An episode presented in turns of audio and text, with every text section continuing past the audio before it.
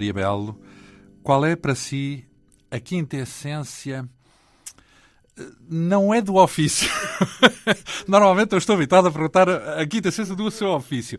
Mas hoje é um bocadinho diferente, porque o seu ofício é de psicanálise. Exato. Mas não me interessa saber qual é a sua visão desse quinto ofício. Mas sim hum, a quinta essência do cidadão português. É isto que eu lhe peço.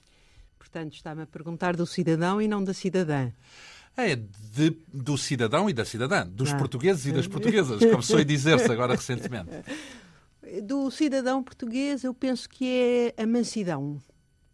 Que, que o homem português é manso num bom sentido, porque é um, não é um manso passivo, é um manso ativo, eh, pouco ativo no seu país, mas ativo, manso ativo quando está fora do seu país. E como se sabe, então, que eu acho que, que é um manso, estão... afinal, é não guerrear, é isso? É, é, é, é ter uma, uma hum, é ter uma atitude mais receptiva hum, e ao mesmo tempo ativa. Portanto, amigável. Exato, amigável. Uhum. Ora, nós uh, começamos por aqui porque uh, muito da sua vida tem sido erguida em torno destas reflexões sobre uhum. o português e o que é ser português. Uh, Maria Belo nasceu há 69 anos em Lisboa. Durante a juventude pensou ainda em ser freira, antes de ingressar no curso de Psicologia, especialista em psicanálise. Portanto, Maria Belo defendeu na tese de doutoramento que os portugueses, na realidade, são como se fossem órfãos de pai, ou se quisermos, basicamente, são apenas filhos da mãe, no sentido em que o pai está tradicionalmente ausente, uh, uh, sobretudo das tarefas da educação. De resto, essa noção, filhos da mãe, e, não é por acaso que a estou a utilizar, seria muito atrevida se não estivesse ela própria, a expressão Filhos da Mãe, no título do livro um, lançado no início deste ano. Eh, em torno eh, do papel feminino em, em, Portugal. Maria Belo, além disso, conhece bem de perto o mundo da política, foi deputada pelo Partido Socialista no Parlamento Europeu e, e é ainda maçona, ou se quisermos, pertence à maçonaria não apenas como, digamos, militante, mas eh, como fundadora da grande loja feminina de Portugal, aliás, da qual foi, durante três anos, grã-mestra. Ainda acredita em Deus porque nasceu católica, nasceu numa uhum. família católica. Ainda acredita em Deus? Não. Porquê? Porque. Ou melhor, como é que deixou de acreditar? Aconteceu. Foi assim, não digo que seja de um dia para o outro, porque não posso precisar o um momento exato, mas eu acho que era mais mística do que, do que cristã. Ou seja, as qualidades do cristão eu acho que as mantive porque são, são coisas da minha vida, da minha infância, da minha juventude. Uh, mas o meu lado um pouco místico transformou-se num lado romântico.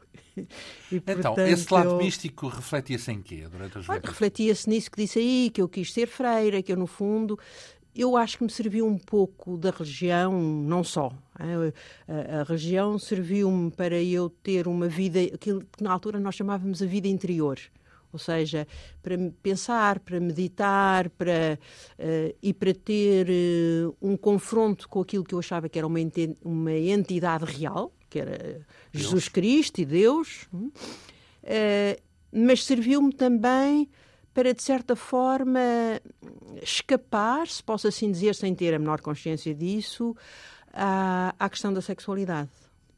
Então, porquê? Porque devia ser alguma coisa que me incomodava quando eu era, era jovem. Era receio, é isso? Uh, para já era qualquer coisa de, de, que eu associava um pouco ao mal uh, uh, e, portanto, eh, fui educada a exorcizar o sexo. Como? A exorcizar. A exorcizar um bocadinho e talvez também eu acho que tinha medo. Eu acho que uh, eu nunca namorei enquanto vivia em Portugal, só depois eu fui-me embora com 21 anos e só comecei a namorar mais dois ou três e anos mais tarde. E foi-se embora porquê? Para estudar? para estudar. Me ofereceram uma bolsa para estudar psicologia, não havia ainda psicologia em Portugal e eu tinha, era o curso verdadeiramente que eu queria fazer e proporcionaram uma bolsa e eu fui. Como é que decidiu uh, essa, ou quando é que decidiu essa, essa carreira dentro da psicologia e depois mais tarde da psicanálise?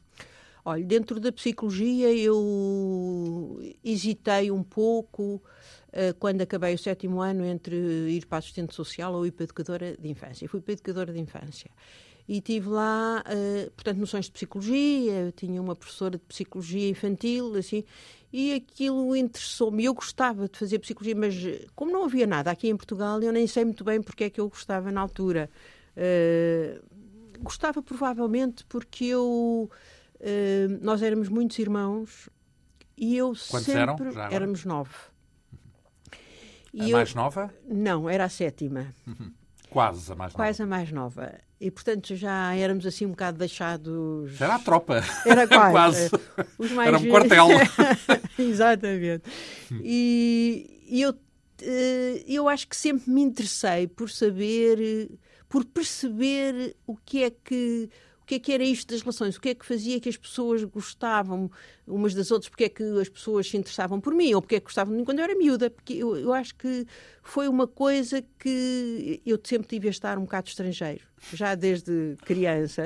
Convém dizer, estamos na rádio, olhos azuis uh, e, portanto, cabelo claro. Uh, pois, uh, e, e, e, e, a forma da cara também, eu acho, pelo menos é o que as pessoas uh, revê, e, eu lembro-me que ainda tinha pai sete anos, foi a altura em que vieram aquelas as crianças austríacas, e eu lembro-me que quando a minha mãe passeava com aquela filharada toda, que as pessoas diziam, ah, esta é uma menina austríaca. e eu tinha pai sete anos. Ai, os manos eram mais escuros, é os isso? manos, era. Quer dizer, pelo menos tinham um ar mais português. Havia, em Nova havia de tudo. Havia morenos e havia louros. E, e, portanto, os outros deviam ter um ar mais português. Os pais, se não é descrição, os pais faziam o quê, então? Uh, viviam de quê? o meu pai trabalhava, não, não, fez, não, não fez estudos superiores, fez o sétimo ano e, e trabalhava na, no Instituto Pasteur. E, e, a minha mãe ficava em casa com tanta filharada, tinha de ficar em casa. nunca, nunca trabalhou, eh, era daquelas senhoras da burguesia da época que estudou piano e francês e assim quando saiu de Portugal? Isso foi na década de 60? Quando foi? Quando, é- não, foi. Eu saí de Portugal exatamente no fim de 59, portanto. Ora, quando saiu e chegou ao estrangeiro, notou uma diferença muito significativa, imagino. Completa. Então? Uma grande diferença. De que eu não tinha... Sabe que eu vivi num mundo eh, muito interiorizada. Essa, essa, estávamos a falar da religião, portanto, isso meteu muito no mundo muito íntimo e muito interiorizado e não tive, como alguns dos meus irmãos tiveram, uma visão da sociedade quando me fui embora. Há coisas que eu, aliás... Não estava politizada. Portanto. Não estava politizada, por exemplo. Lembro-me mais da campanha do Norton Matos em 47, se eu não me engano, do que me lembro de Humberto Delgado, e eu nessa altura já tinha 20 anos, ou coisa parecida, portanto... Sendo não... que a de Norton Matos tinha 7 aninhos, ou eu, menos até... Tinha, não, tinha mais, tinha 9 para nove. aí. Mas lembro-me ainda de algumas coisas dos cartazes e disso, mas do, do Humberto Delgado não me lembro nada. Portanto, eu tinha, vivia um bocado fechada sobre uma certa interioridade, digamos, e, portanto, uh, e quando fui para, para, para a Bélgica, é evidente, era um mundo completamente diferente. Eu, por exemplo, tenho a sensação de, ser uma mulher livre. Hum? No sentido da política, é isso? No sentido, Ou no sentido de feminino? no sentido mulher? geral. No sentido feminino, no sentido de ser uma pessoa livre. Hum? Hum. Em Portugal não era, portanto. E em Portugal eu não Uh, suponho que não era, porque eu em Portugal não nem era sequer muito me dava. É isso? Éramos todos muito condicionados. Eu acho que em Portugal não havia e ainda há pouca liberdade. Então, mas como é que usou essa liberdade? Como é que ela se manifestou, a liberdade uh, que sentiu na Bélgica? Uh, em que eu fazia exatamente aquilo que queria, quer dizer, não, o que é curioso é que o facto de eu não ter tido, não ter sido socializada, de facto, em Portugal, porque não me deixei socializar por qualquer razão interior a mim, eh, eu socializei-me no meio muito livre, no sentido de que, para além de ser a Bélgica um país democrático, eh, eh, eu própria era estrangeira, portanto não tinha sequer o condicionalismo de, uh, da pressão social belga, que era uma pressão, aliás, a belga era nessa altura muito conservadora. Ainda hoje Ainda é tida, Como, é tido é. como um país conservador. É. Uh, bem, a Bélgica era isso e era também um país a direito. Le Pays Plat. Le, exatamente. claro que eu estou a dar aqui entrada a uma das músicas que nos trouxe. Eh, este, esta música de Jacques Brel é. uh, povoou esse, essa sua estadia na, na Bélgica. Digamos é, que era a banda sonora. Era um pouco a banda sonora. Devo confessar que outra banda sonora que eu não trouxe era a Françoise Hardy. Mas a de Jacques, a de Jacques Brel, era, tinha, outra, tinha outra dimensão poética, exatamente, e, e mesmo de de canto, de música, tinha outra dimensão musical. Foi muito, uh, um, digamos, mergulhou nesse espírito do Soissons Tuitar? Quando, quando foi já depois de, foi já da altura depois, foi já em Paris nessa altura foi quando eu fui para Paris e, e, e não mergulhei tanto vou lhe dizer porque eu cheguei a Paris em setembro de 68 eu vivia em Lisboa um ano entre a Bélgica e Paris e fui para Paris em setembro de 68 e o, o, o quente do, tinha sido alguns meses tinha sido durante os meses anteriores. E eu passei dois ou três anos a ser uh, considerada aquela que não percebe nada porque não estava cá em maio de 68. Chegou tarde. e, portanto, eu sempre olhei para maio de 68 assim com a... E, e, e, de facto, eu devo dizer que eu considerei que aquilo que, os, que as pessoas de 68 fizeram, de certa forma eu já tinha feito. É? Pessoalmente, é Pessoalmente, isso? Ao nível, exatamente, ao nível interior. Então sentiu-se bem? Senti-me, senti-me bem. Em... Nem sequer, eh, eu, enquanto estive em Paris, eu fui muito política, não participei. Conheci mulheres dos movimentos de libertação das mulheres, dos movimentos de libertação pelo aborto e pela contracepção. Uh, conheci, eh, tive duas ou três atividades políticas com portugueses que por lá andavam. Eh, mas não, o que me interessava nessa altura era a psicanálise, nem sequer foi uma coisa, não fui militante. Assistiu a concertos do Jacques Brel? Assisti a concertos de Jacques Brel, assisti. E também assisti a concertos de, eh, de brasileiros, da, da Maria Betânia, da, da Gal, da, essa, que estavam em grande expansão na altura. Na altura, exatamente. Le qui est le mien avec de l'Italie qui descendrait l'Escaut avec Frida la blonde quand elle devient Margot, quand les fils de novembre nous reviennent en mai, quand la plaine est fumante et tremble sous juillet, quand le vent est au rire, quand le vent est au blé, quand le vent est au sud. Écoutez-le chanter plat pays qui est le mien.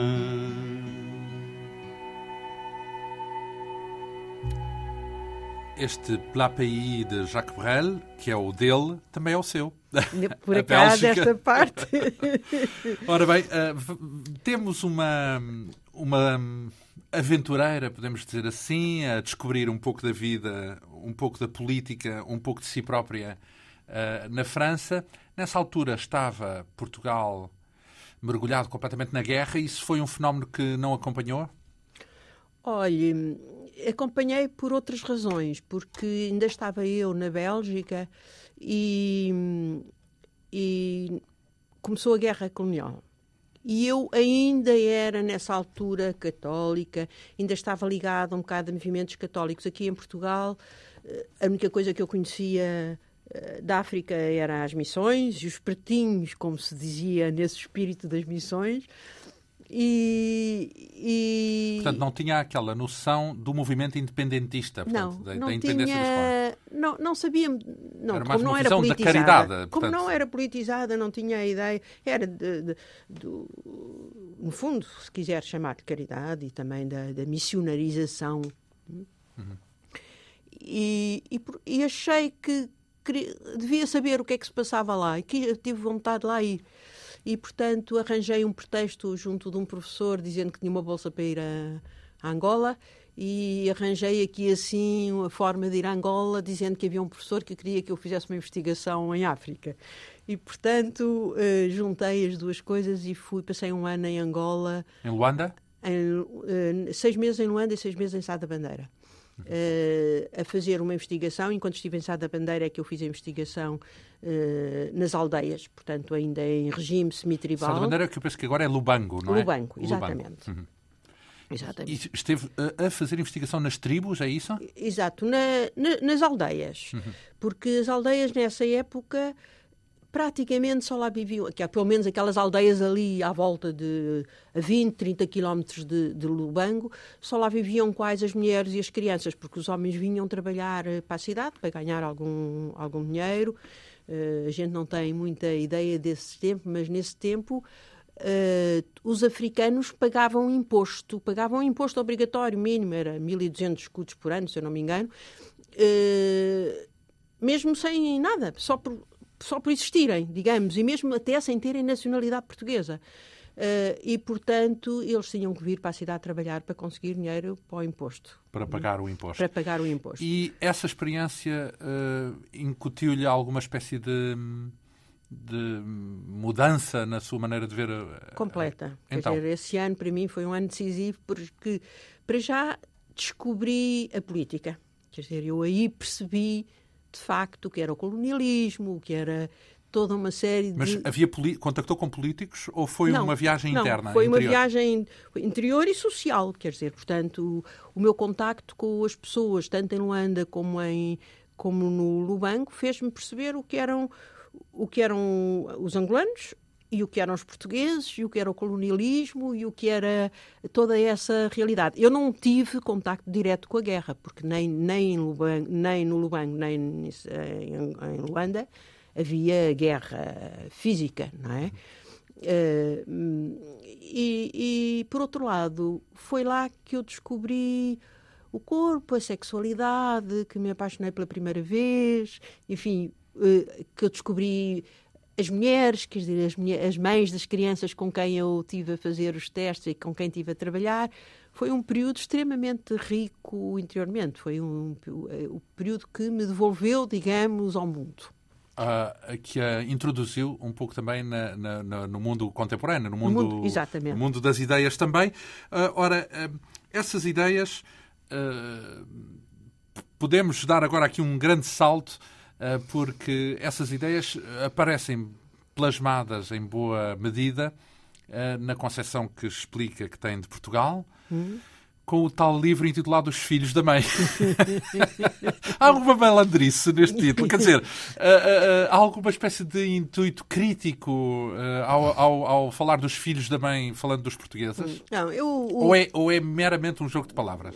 Uh, não, não há nenhum intuito crítico. Eh, agora, é evidente, pode-se ler aí assim um intuito crítico no sentido de que uh, eu penso que os portugueses se mantêm toda a sua vida, em geral, é? é evidente.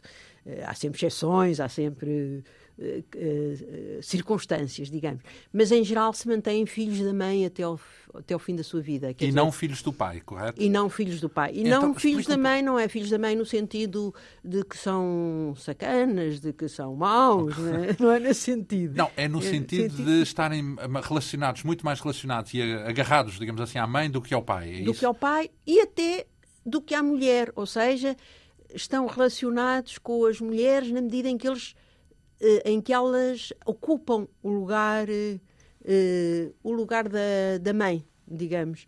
Uh... E o que é que isso, o, o, que é que vê no comportamento dos homens ou, das, ou até das mulheres, porque isso hum. aplica-se também às mulheres ou não? Essa predominância da mãe? Ou é só uma coisa é, edipiana? Aplica-se aplica também às mulheres, mas de outra maneira, como é evidente, porque as mulheres, de certa forma, herdam das suas mães uma maneira muito mais autónoma de ser. Hum? E também herdam alguns problemas, que é o de serem mães, quer dizer, as mulheres em Portugal são filhas e depois casam e passam a ser mães dos maridos e dos filhos.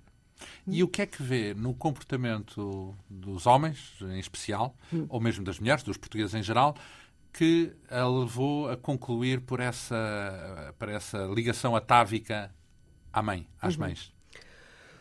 Olha, eh, eu comecei por eh, estudar as mulheres minhotas. Como quem estuda, como quem está em França e vai estudar as mulheres, sabe assim? E minhotas porquê? Porque tinham muitos filhos.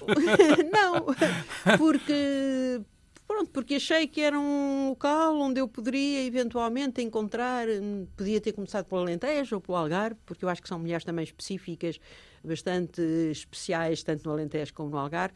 Mas não sei porquê. Foi, escolhi o Minho e eh, escolhi uma, umas aldeias e passei lá uns tempos a conversar, a falar com as mulheres. Aonde? Em que zona? Uh, na zona de Braga, mais especificamente uh, uh, no nor a, norte de Braga, portanto Vila Verde, as aldeias ali à volta, cabeceiras de Basto, assim, nessa zona.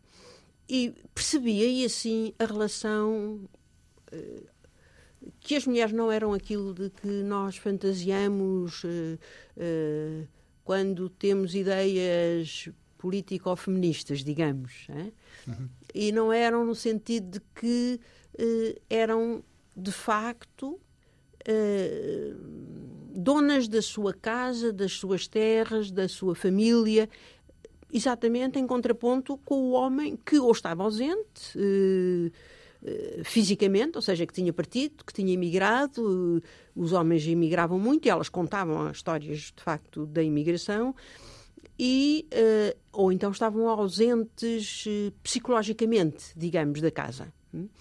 E, uh, e foi ao tentar perceber o que é que se passava que eu que eu Isso foi generalizado, ou seja, genericamente. Isso foi genérico e de uma maneira que me fez depois, com o tempo, ir percebendo, por exemplo, que as colonizações portuguesas só são explicáveis porque fomos o único país pequeno que teve uma colónias, colónias tão expandidas no mundo, ou seja, que teve colónias tão grandes em todo, em todo o lado do, em todo o lado do mundo. A Holanda é que... também teve, não é? A Holanda também Sim, teve. mas a Holanda foi de uma maneira muito diferente. Teve aqui um território, outro território ali, que ela administrava.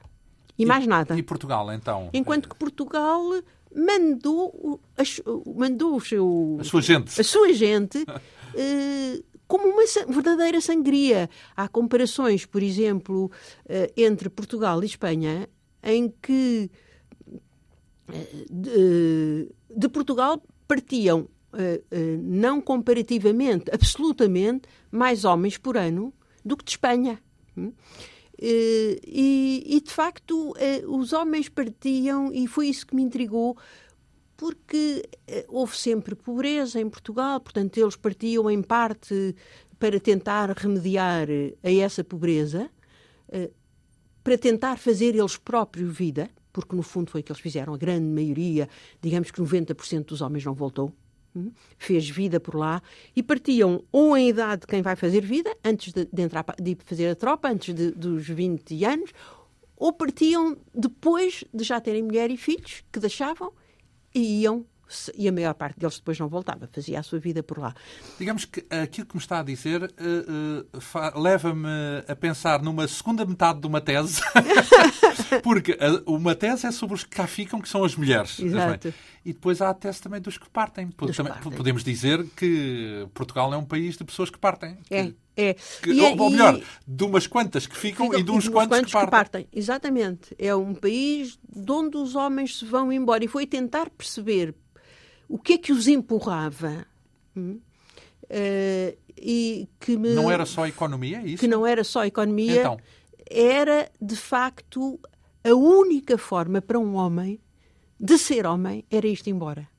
Então, Ou seja, de deixar de ser filho, de, para deixar a única forma deixar que eles tinham de deixar a mãe era isto embora. Enquanto que normalmente nos outros países da Europa, os homens Basta sair de casam, casa. basta sair de casa e casar-se, pronto. Aqui não, aqui isso era algo de extremamente difícil e, portanto, a única forma que eles tinham era de ser embora. E é aí que eu encontro a mansidão, porque se a gente ler tanto hoje em dia os brasileiros têm um trabalho histórico e sociológico muito interessante sobre, sobre os tempos da colonização, mas já antes, se lermos os historiadores, o Boxer, ou se lermos os romances portugueses, por exemplo, Virgílio Ferreira, que escreve sobre a imigração no Brasil, a mansidão e o investimento, a, a forma como os, como os homens portugueses transformaram aqueles países no seu país é absolutamente único na Europa. Então, único em que sentido? No sentido de que uh, eles, enquanto que... Foi mais engajado? Foi... Uh... Foi muito mais comprometido, ou seja, eles chegavam e passavam a ser um dos. Por exemplo, no Brasil, eu acho uma coisa engraçada. Eu acho Digamos que os portugueses em Angola sentiam-se angolanos e não portugueses, é isso? Uh, não era bem, porque em Angola, apesar de tudo, a grande maioria eram angolanos, não é? Mas uh, confraternizavam. Sabe que em psicanálise a, a relação fraterna uh, é uma relação de dois tipos. Ou é uma relação paranoica, ou seja, uma relação em que o outro me rouba qualquer coisa, hum? ou é uma relação de identificação, aquilo que nós chamamos uma, normalmente na vida corrente a identificação, a relação fraterna é uma relação de identificação. Hum? E eu acho que os portugueses tiveram muito mais essa relação fraterna, enquanto que os outros europeus tiveram essa relação um bocado paranoica, de que o outro me rouba qualquer coisa e que eu tenho que lhe roubar essa coisa que ele me roubou. Hum? Uh, essa, essa, visão não é politicamente um pouco incorreta? Ou seja, é super no... incorreta. É super incorreta. Não, isto, isto naquele sentido em que uh, nos últimos anos e desde o 25 de Abril uh, habituámos-nos sempre a considerar, seja lá como for, a, a, colonização portuguesa como algo de abusivo e cheio de excessos. Não, não, não subscreve essa, essa visão de que a colonização, em todo o caso, foi desgarrada e, e É, é evidente que o, o Estado português eu digo o Estado português, ao longo dos séculos da colonização uh, e, e, a administração portuguesa nos territórios colonizados tinha o poder. E como qualquer Estado dessa época ou de agora, tem tendência a exercê-lo pela força e, portanto, e a explorar mas as pessoas, exercer etc. contra os indígenas. Que... contra os indígenas. Mas também, aí é que é a diferença portuguesa, contra os próprios portugueses. Porque se você ler o, o Ferreira de Castro, por exemplo, você vê que os portugueses foram tão escravos não foram escravos no sentido de que foram roubados das suas terras e levados para o Brasil, por exemplo. Hum? Mas quando você vê o, o, o trabalho Uh, os contratos, os trabalhos, os contratados em Angola, que eram homens que, que, as pessoas iam buscar, africanos, e levavam para as suas terras a mil quilómetros dali, e punham-nos ali, eles eram obrigados a trabalhar, não tinham praticamente vencimento e mais não sei o quê. No Brasil passava-se o mesmo com os portugueses. Não só com os escravos, mas com os portugueses. E, por exemplo, eu estive no Brasil em 93, para aí, 92. Em 92, e uh, o, lá o bastonário da Ordem dos Advogados uh, pediu-me para eu ir uh, visitar, eu nessa altura era deputado do Parlamento Europeu, e fui por razões da psicanálise durante o verão, mas também fiz esse trabalho, pediu-me para eu ir visitar uma região em que havia exatamente trabalho escravo. E eu lá fui ver o trabalho escravo, o que é que era, que era isso, eram pessoas que eram arrancadas das suas terras e levadas... E quando lá cheguei, eram só portugueses, eram tipos portugueses, brasileiros, que atualmente, não é? Mas que tinham imigrado para ali há, há séculos, as famílias. de Portugal. Completamente brancos, falando um português do século XVII ou coisa parecida. É? Uh, e que estavam ali naquela situação exatamente como os pretos em Angola. Hum? E, e, isso eu acho que não se passou em nenhum outro país da Europa. Quer dizer, portanto, essa é verdade que houve essa exploração, eh, mas é uma exploração que não é. Uh, isso é que. E é aí que eu penso que, que eu não estou de acordo com a, com a opinião corrente. Não é uma exploração racista, digamos.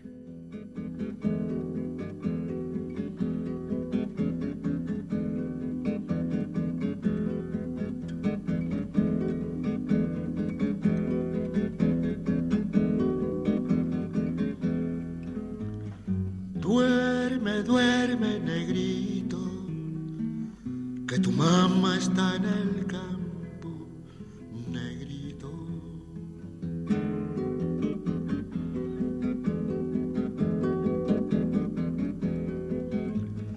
Duerme, duerme, negrito, que tu mamá está en el campo.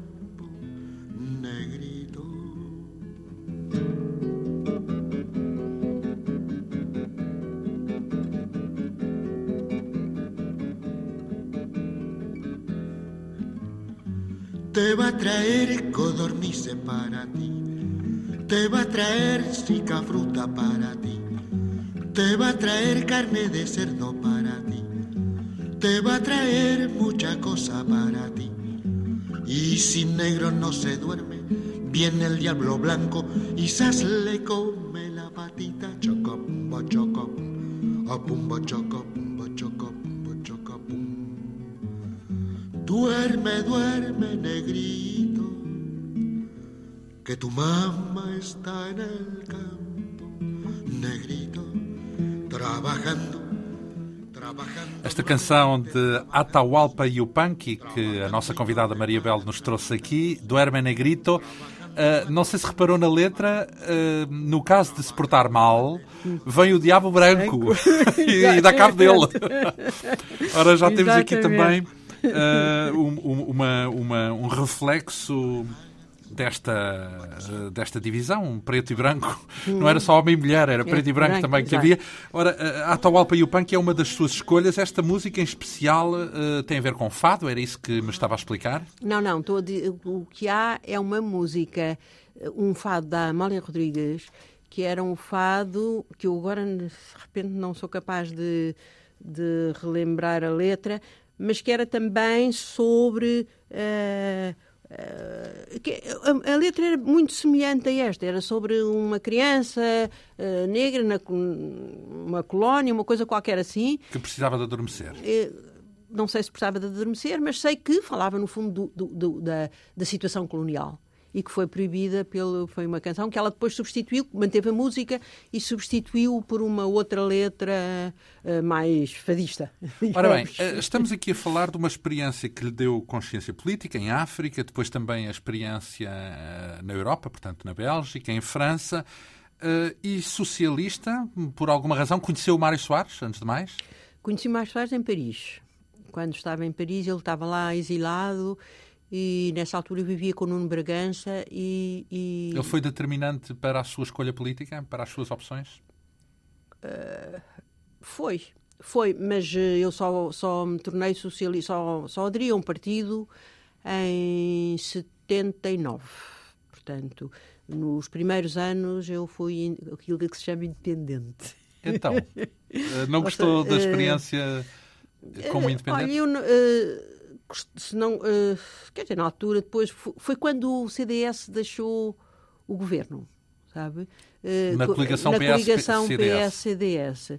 E eu, nessa altura, achei que era preciso dar força ao PS e pronto, e, e foi o Arons de Carvalho e o Nuno Brederó dos Santos que me levaram para o PS nessa altura.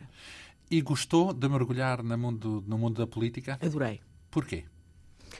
Porque eh, eu acho que um partido é um sítio onde há um trabalho de, de cidadania que eu gosto imenso. Que... Quando diz um partido é como deputada ou, ou mesmo como militante? Como militante. Eu durante muito tempo fui só militante. E, mas tive muito, trabalhei muito, eh, fiz muita militância e... Muita militância é o quê? Não é só colar cartazes, com não, certeza. Não é colar cartazes. Eh, eu comecei por militar, nas, houve duas campanhas eleitorais logo a eu ter chegado. A de 79, que o, eh, que o PS perdeu, e depois a de 80, se eu não me engano, em que ganhou, foi AD. a primeira. AD, pronto. E, e AD eu, com Sá Carneiro com Sá Carneiro, exatamente. Eu fiz essas duas campanhas, depois fiz ainda a campanha de 81 da, das presidenciais. Quando morreu Sá Carneiro? Quando morreu Sá Carneiro.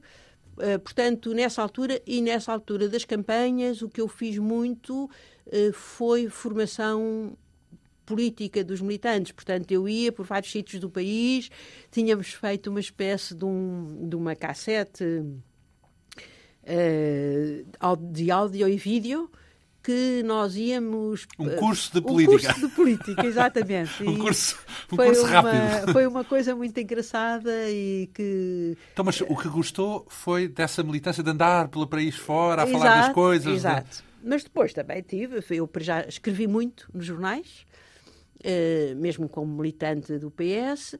Depois fiz parte, a partir de 81, do grupo do ex-secretariado. Do, do, O que cindiu com Mário Soares, é isso? que cindiu Salgado com mais- Zenha. Exatamente. Salgado Zenha, António Guterres, João, Jo- João Cravinha e Jorge Sampaio, Vítor Constâncio, eh, enfim, toda aquela...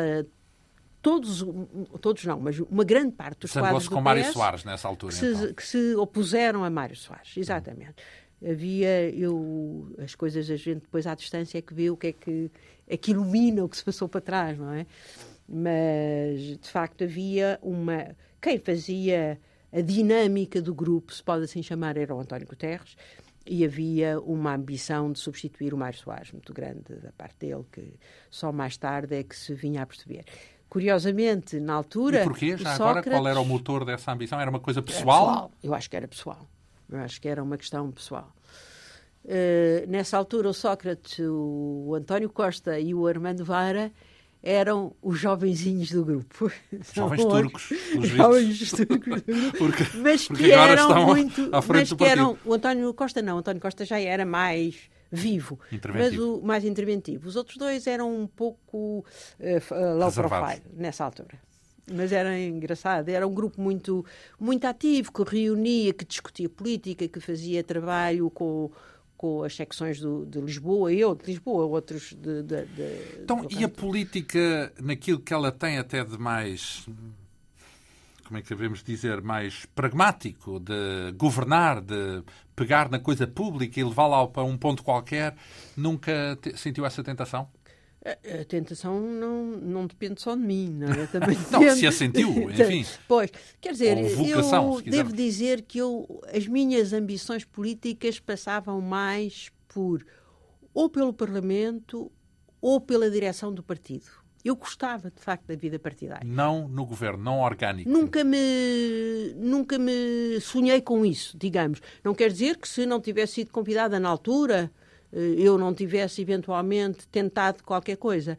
Mas, eh, quer dizer, eh, quer dizer não, a, minha, a minha coisa era, de facto, a instituição. A eu ideia que existe nessa essa parte da instituição e da política e dos corredores dessa, dessa animação política, eh, a ideia do senso comum, atrevo-me a, a especular, Sim. é de que é um mundo cão, um mundo cheio de traições e cheio de desilusões também, Uhum. e cheio de palmadinhas nas costas, de hipocrisias, etc. Esta, essa é uma ideia errada, portanto, pela sua experiência, posso depreender pelas suas palavras. Não, existe, como é evidente, em todas as instituições isso existe, eh, mas também existe. Eu, eu- o que eu gostava na, eh, no partido e o que eu gostava quando eu, por exemplo, a minha ambição nessa altura era pertencer ao secretariado do Partido Socialista. E, mas eu acho que se pode contra, eh, contrapor a isso, lutar um pouco contra isso, tentar fazer de outra forma. E, era isso que eu gostava, era de eh, conseguir eh, modificar um bocado isso. Hoje, isso hoje em dia já é completamente diferente. Hoje em dia o Partido Socialista é um aparelho, não é mais nada. Quer dizer, portanto, eu, já não há... Já não há razões para mi- militar, Já não é há isso? razões nenhumas, já não há interesse nenhum Mas- em pertencer ao Partido Socialista, senão enquanto aparelho de poder. Mas há aí, há aí um lado crítico ou é assim em todos os partidos e é assim o tempo que atravessamos? Não, eu acho que eu, do Partido Socialista é um lado crítico. No Partido Socialista é um lado Portanto, crítico. desleixou-se o partido nessa matéria. Não, não se desleixou nada. Pelo contrário, eu acho que foi uma vontade determinada, a partir de certa altura, no fundo, quer dizer, por um lado, de início, quando o Mário Soares deixou de ser militante do partido, ou seja, foi para a presidência da República, eh, primeiro foi o Vítor Constâncio, depois foi o Jorge Sampaio, depois foi o António Guterres. Agora, eh, não, ainda foi mais um. E durante esses mandatos. Não, depois foi Ferro Rodrigues. Foi Ferro Rodrigues, e depois aquilo foi... Eh, durante esses primeiros mandatos, eh, sentiu-se uma dificuldade de qualquer deles de ter relativamente ao partido a posição que tinha o Mário Soares. Mário Soares ia para uma Comissão Nacional discutir os assuntos, tomava notas de tudo que as pessoas dissessem, fosse a oposição, tinha uma oposição forte dentro do partido, fosse os seus coisas, respondia a tudo, não deixava a mesa onde estava a presidir às reuniões da Comissão Nacional ou da Comissão Política enquanto, enquanto lá estava, e de facto era um partido vivo, nesse sentido. Nunca mais foi isso exatamente.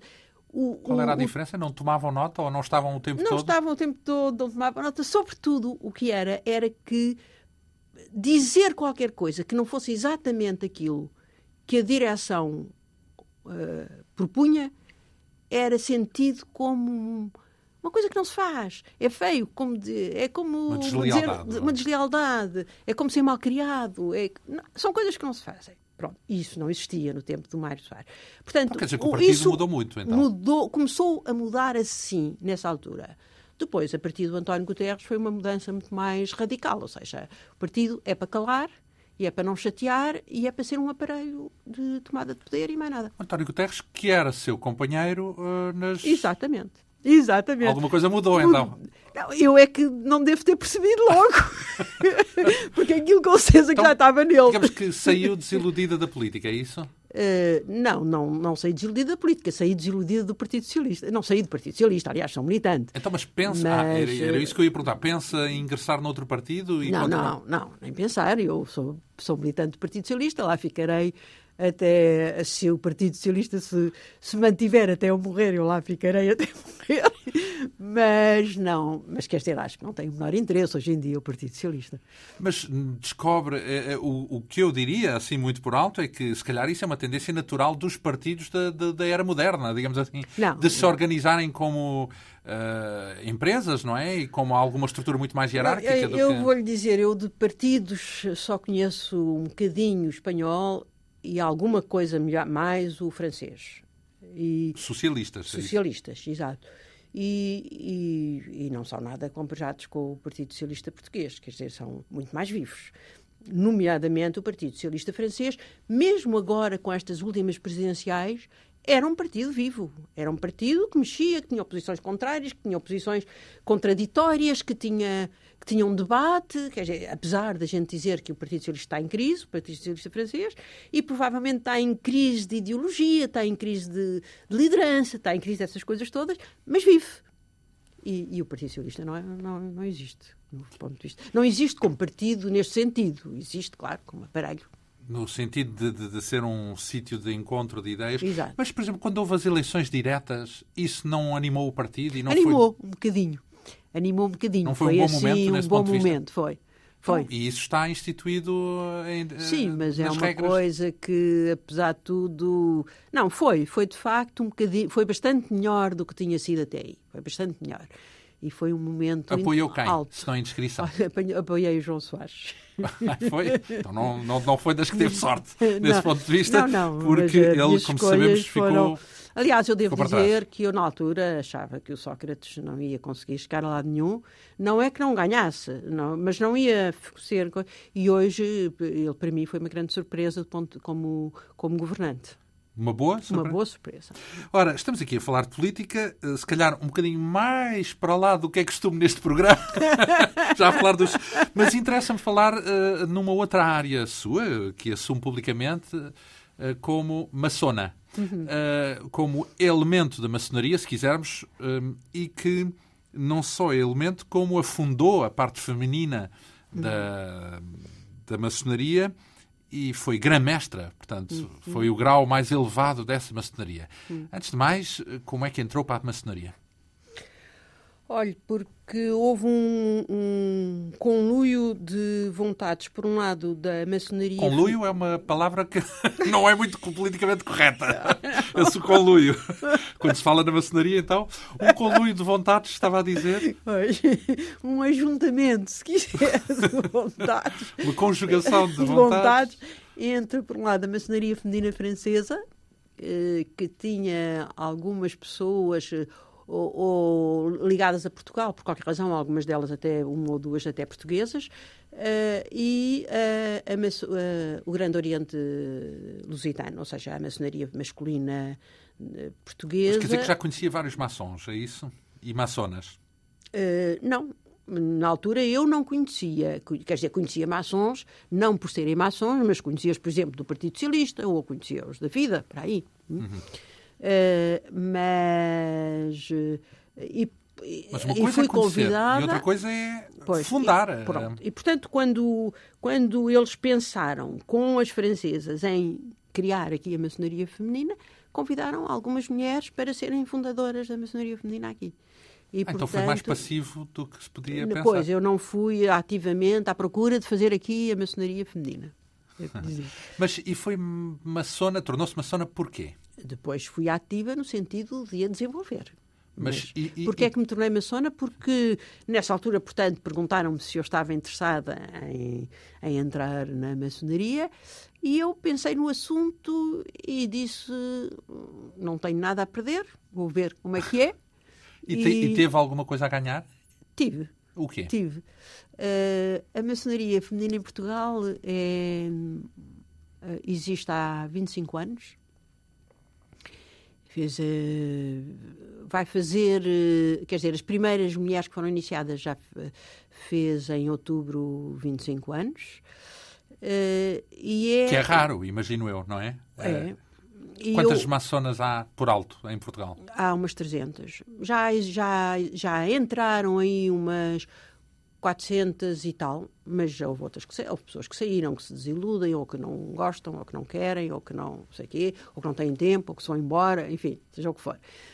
É, e, portanto, é, é, eu acho que é o único movimento de mulheres que tem uma persistência na sua existência, ou seja, que reúne regularmente, todos os 15 dias, todas as pessoas da maçonaria, não reúnem todas juntas, claro, reúnem por grupos, por aquilo que se chama lojas na maçonaria, uhum. por lojas, mas reúnem, portanto, regularmente todos os 15 dias, ano após ano, para, uh, para trabalharem em conjunto, se discutirem, uh, fazerem atividade um, social qualquer eh, para meditarem um sobre si próprias. Uh, tendo em conta que é uma organização que é metida muito masculina, não é? Ou pelo menos sexista. Portanto, Sim. separa mulheres para um lado e homens para o outro. Uma mulher com a, sua reflexão, com o seu currículo de reflexões, de algum modo até nos pode admirar que tenha entrado num movimento tão sexista, tão separador de géneros. Olha, eu vou-lhe dizer assim.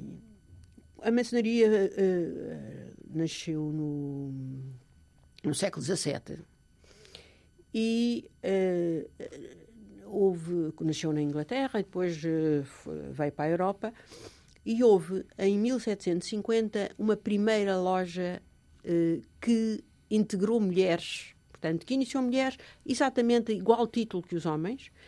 Era uma loja em que havia muitos membros, homens e mulheres, que pertenciam ao teatro que eram atores. Hum?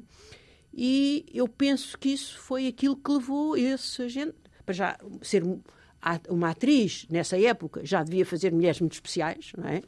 Eh, e, portanto, deve ter sido isso. Eles encontrarem, são em igual eh, situação. Então, mais uma razão seria de esperar que, se calhar, passados 200 anos, Pronto, já, já estivessem juntos. Só que nessa altura, só que nessa altura, eles estavam separados em todo o lado quer dizer, via raríssimos sítios, naturalmente o teatro, provavelmente, e depois ali assim, onde de facto eles se juntavam. E, e fazer isso era revolucionário na altura. Hoje em dia, os homens e as mulheres, até no Conselho Europeu, estão juntos. Quer dizer, estão juntos em todo o lado. Própria, como estão juntos em todo o lado, na maçonaria já não estão? É não, não, não é que na maçonaria já não estão. Eu acho, que, porque podíamos juntar não é? Pois claro. Pois podíamos juntar. Era quase o natural. Não, mas há aquela ideia um pouco da maçonaria, não direi que são de esquerda, porque há gente Exato. de um bocadinho de todos os quadrantes, tanto quanto é público, não é? Mas que são pessoas, pelo menos, com a mente aberta, aberta digamos, Exatamente. progressistas, como se dizia antigamente. Exatamente. e, portanto, sendo progressistas, era normal que juntassem homens e mulheres, não? Pois, eu acho que eh, nós vivemos hoje num mundo eu vou lhe dizer uma coisa que é muito pouco, politicamente muito pouco correta, em que se fala muito da opressão das mulheres e da libertação das mulheres, eh, eh, e portanto a mulher está de facto a coisa, e eu acho que há uma opressão insidiosa das mulheres muito maior do que, do que era antigamente, que é não haver modelo para as mulheres não ser igual aos homens.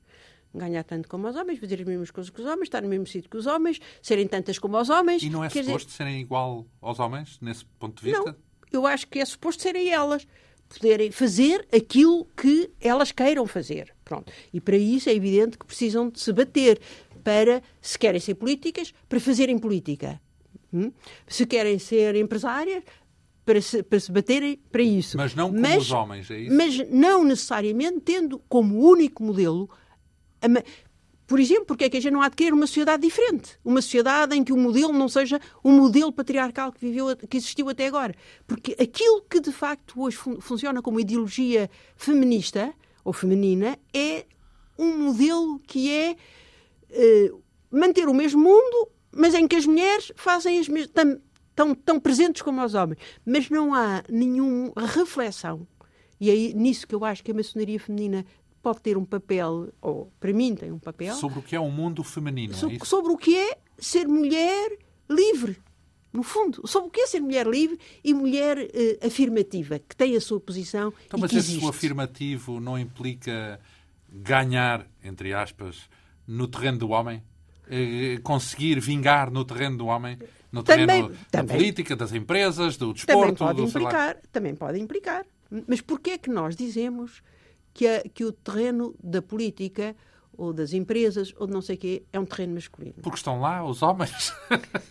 Porque são homens que lá estão. Está bem? Mas, mas pode, pode, pode passar a Se ser... fossem só mulheres, era um terreno Não, feminino. claro, mas pode passar a ser um terreno em que as mulheres têm a sua parte, mas à sua maneira. Por exemplo, eh, a administração pública. A administração pública portuguesa, eu falo muito disto porque, porque eu sou portuguesa e eu acho que Portugal, nesse aspecto, tem uma posição muito diferente de outros países da Europa, como em outras coisas você disse. nos E ainda bem? e ainda bem. Eh, eh, eh, as mulheres na, portuguesas na administração pública, eh, a administração pública tinha muito mais mulheres do que os outros países da Europa e tinha muito mais mulheres quadros do que os outros países da Europa. Quando Portugal entrou para a, União Europeia em 86, há aquelas reuniões todas preparatórias das decisões que são feitas entre funcionários da administração pública Imediatamente abaixo do nível político. políticos se encontram em Bruxelas para discutir, ah. exato, para discutir as coisas todas. Portugal apareceu, apareceu imensas mulheres que nunca apareciam nos outros países. Eram sempre homens. E Portugal ficaram os, os- os europeus espantados. Nem os nórdicos também. Nem não. os nórdicos eram as, as mulheres, havia mulheres na administração pública com tradição de trabalho de quadro superior na administração pública, como não havia nos outros países. Portanto, as mulheres, de facto, têm em Portugal uma tradição É de mais, uma, trabalho mais um e reflexo dos filhos da mãe? Exatamente. É exatamente. Mais uma, mais uma vez? Exatamente. Eh, Os homens foram-se embora. de- Exatamente. Não, e- Deixaram isto ao... e- Abandonaram a coisa. O barco. E, portanto, eu acho que. eh, eu acho que a gente não tem que ter este tipo de. de De divisória. de- de- quer dizer, de ideal que nos leva a, a pensar que só podemos ser políticos, funcionarmos políticas, aliás, no caso, se, eh, se o disputarmos aos homens. Quer dizer, não temos ainda essa capacidade que eu gostaria que nós tivéssemos de nos reunirmos, então em Portugal, onde as mulheres são tudo menos solidárias, infelizmente, de nos reunirmos e de eh, como é que se diz? Debater, pronto. de nos batermos, exatamente, pela nossa coisa. Não é por a coisa deles, é pela nossa coisa. Ora, de uma eh, forma clara. A nossa conversa já leva uns bons minutos, já estamos quase a chegar ao fim, mas eu não queria deixar de lhe perguntar sobre a maçonaria se não a incomodou jurar segredo. Porque é uma das obrigações eh, ao entrar na Exatamente. maçonaria, certo? Exatamente. Se isso não, por uma mulher como o seu perfil, Não incomoda nada. não? Não. O jurar Porquê é segredo? Porquê é que eu me hei de, porquê é que me há de incomodar? Porquê é que eu não hei de jurar segredo? Mas porquê é que jura segredo? Porquê é que uma organização que tem esses ideais de que falou, Sim. jura segredo de quê? O que é que é segredo? Jura, ah, exatamente, jura segredo de quê? Exatamente. O que eu, aquilo que eu jurei segredo foi de não contar cá fora o que se passa lá dentro. Porquê? Porque, é que, eh, porque no PS, num partido, não existe Uhum. tal segredo. Portanto, é aberto. Porquê é que é fechado na maçonaria? Porque eh, aquilo é suposto ser uma Um organização. grupo de influência? Não, não, não é, Em nada, segredo? não é nada disso. Não. É essa a visão do Pois, senso comum? eu sei. eu sei que é essa a visão do senso comum, mas você tem que reconhecer que a maçonaria feminina Uh, a masculina, apesar de tudo, tem um pouco. E tem um pouco isso em Portugal, sobretudo, porque a maçonaria uh, masculina em Portugal, efetivamente, esteve ligada a grandes momentos, momentos políticos da vida política do século XX. Portanto, é natural que haja essa associação. Então, mas o segredo Agora, é de quê, então? O segredo é sobre as coisas. Uh, características da maçonaria, não é sobre. Não as pode contar porque? Maçonaria considera que as pessoas que entram não devem saber o que é que, que, é que vão encontrar.